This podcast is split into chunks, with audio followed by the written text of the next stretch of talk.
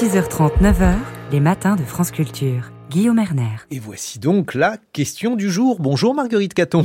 Bonjour Guillaume, bonjour à tous et bonjour Valérie Desplanches. Bonjour.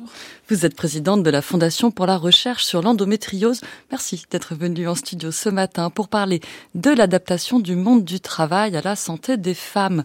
Depuis hier, la métropole de Lyon a mis en place un congé menstruel pour ses agentes qui ont des règles douloureuses emboîtant le pas de la mairie de Saint-Ouen, du Conseil régional de Nouvelle-Aquitaine, qui peut-être prendra la même décision aujourd'hui, de l'Eurométropole de Strasbourg, qui lance son expérimentation à partir de janvier 2024, et puis de quelques entreprises et nombre de pays dans le monde.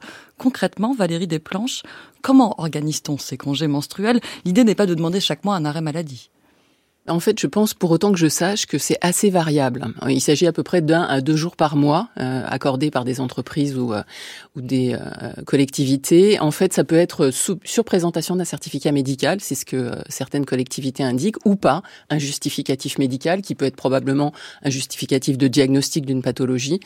on peut signaler aussi Carrefour qui accorde 12 jours par an, mais uniquement pour les femmes qui ont une reconnaissance de travailleurs handicapés. Le principe d'un congé menstruel, c'est d'éviter d'abord la souffrance, la douleur au travail, mais aussi la perte de salaire liée au jour de carence ou la perte de jours de congé. Et plus largement, ces dispositifs sont censés favoriser l'égalité professionnelle entre les hommes et les femmes. Et là, c'est presque paradoxal. Quel est le raisonnement? Bah, le raisonnement, en fait, c'est qu'il y a des pathologies qui sont spécifiquement féminines, hein, des maladies gynécologiques comme l'endométriose, qui touche une à deux femmes sur dix, euh, des syndromes d'ovaires polykystiques, des fibromes. Enfin, il y a tout un tas de pathologies aujourd'hui qui sont invisibles puisque les femmes n'en parlent pas, mais qui les euh, impactent dans leur quotidien professionnel, hein, pas seulement personnel, avec des douleurs, de la fatigue chronique. Et effectivement, c'est une sorte de, de fardeau supplémentaire que les femmes ont, en particulier à un âge de la vie où elles sont particulièrement actives. Et, et ça engendre finalement des inégalités euh, entre les hommes et les femmes. Euh, donc en fait l'idée, et j'aime beaucoup la phrase que les sénatrices de la délégation aux droits des femmes euh, disent, c'est différencier n'est pas discriminer. Il y a une vraie différence dont il faut tenir compte pour éviter que les femmes soient empêchées dans leur carrière. Pour les entreprises, est-ce que c'est un élément d'attractivité dans le recrutement?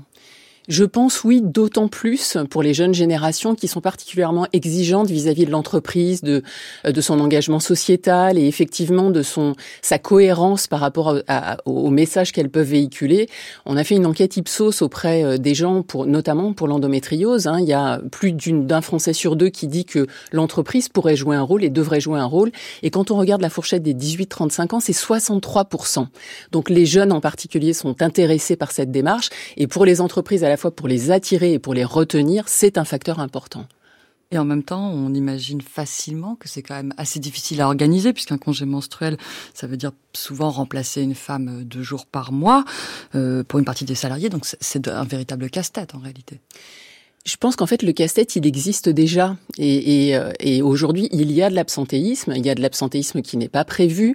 Il y a du présentéisme. Les femmes qui souffrent d'endométriose parlent de présentéisme hein, et elles culpabilisent beaucoup autour de ça en disant « je ne peux pas m'absenter ». On a fait une enquête dans un grand groupe qui montre que 89% des femmes atteintes ne, ne s'empêchent de s'arrêter, j'allais dire, et viennent travailler, se forcent à travailler, mais elles savent qu'elles ne sont pas productives.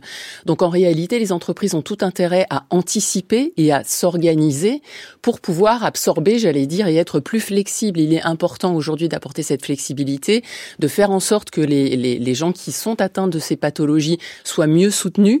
Parce que j'allais dire l'arrêt, l'arrêt maladie, l'arrêt de travail, ou euh, euh est, un peu le stade ultime. Mais si on flexibilise les horaires, qu'on permet à ces femmes de venir un peu plus tard quand elles sont fatiguées ou qu'elles ont mal, on peut éviter aussi l'absentéisme. Donc c'est un facteur pour moi, au contraire, d'anticipation qui peut aider les entreprises à s'organiser mieux. Lorsque l'Espagne a voté en février 2023 une loi créant un congé menstruel, il y a eu un effet d'entraînement en France, notamment à gauche, une proposition de loi socialiste, une autre écologiste, et puis un rapport sénatorial au mois de juin qui a finalement écarté cette idée de congé menstruel. Comment l'expliquez-vous, vous qui avez été auditionné pour ce rapport, Valérie Desplanches? Alors je pense d'abord que c'est complexe comme thématique, ce qui explique que chacun cherche la meilleure solution. Hein, finalement, euh, on ne l'a probablement pas trouvé. Le fait que le rapport ait écarté le congé menstruel, en fait, part du principe que, alors congé menstruel, hein, j'aime pas beaucoup le terme de congé, il s'agit pas du tout d'un congé, il s'agit de pathologies en fait euh, qui doivent être diagnostiquées, et donc pour ces pathologies, il faut un cadre. Et, le congé menstruel risque d'être, on dit souvent la fausse bonne idée, hein, elle est louable et l'intention est extrêmement positive. En revanche, euh, ces jours ne sont pas forcément peuvent stigmatiser les femmes. Et d'ailleurs, dans les pays où ces jours existent, hein, euh, on s'aperçoit qu'il y a très peu de femmes qui les demandent. Donc en fait, le, le, rapport sénatorial vise à dire il y a un cadrage qui est l'affection longue durée qui permet d'éviter les jours de carence. Il y a une ALD 31 qui existe et que les femmes qui souffrent d'endométriose peuvent aujourd'hui euh, demander. Encore que, et c'est pour ça que nombre d'associations de patients demandent le cadrage de la LD 30 où la maladie serait reconnue de facto. Affection longue durée, voilà, c'est une catégorie de la sécurité sociale qui permet de pas avoir de jours de carence, d'être remboursé à 100%, des prises en charge des kilomètres parcourus. Enfin, Exactement. Un, aménagement. Un aménagement et, et la LD 30 permettrait une reconnaissance pas systématique, mais en tout cas de la pathologie dans la liste euh, fermée de ces, euh, de ces ALD. Et donc d'avoir ce cadre et par ailleurs que les entreprises prennent en charge aussi l'accompagnement des salariés. Je parlais de flexibilité, euh, d'orientation de carrière, de formation professionnelle. Hein. Il faut vraiment avoir en tête que on parle de douleurs de règles, l'endométriose, c'est des symptômes digestifs, c'est de la fatigue chronique, donc ça nécessite un aménagement, pas que du temps de travail, mais aussi des conditions de travail, de formation, de reconversion quelquefois. Donc il y a un cadrage qui doit être un cadrage effectivement beaucoup plus euh, réglementaire, j'allais dire, et, et aussi un rôle des entreprises dans la prise en charge de leurs salariés.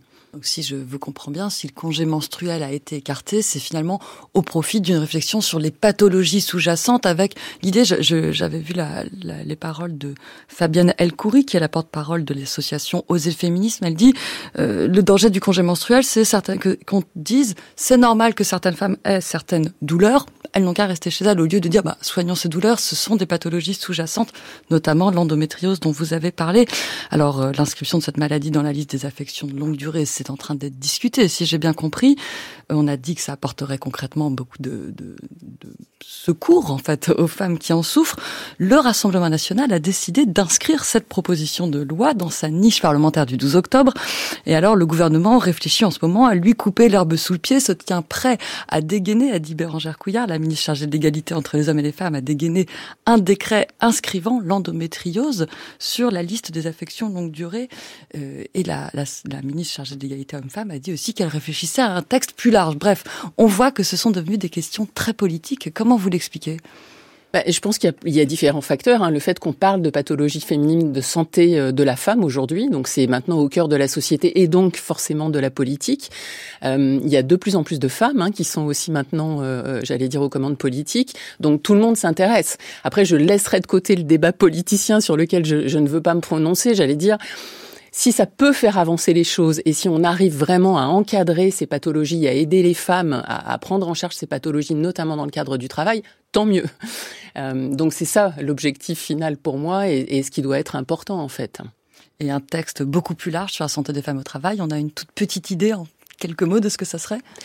Ouais, je, ça me paraît difficile, mais je pense qu'il faut, il faut cadrer les pathologies euh, clairement, et le rapport sénatorial est important puisqu'elle parle de la santé des femmes aussi en général.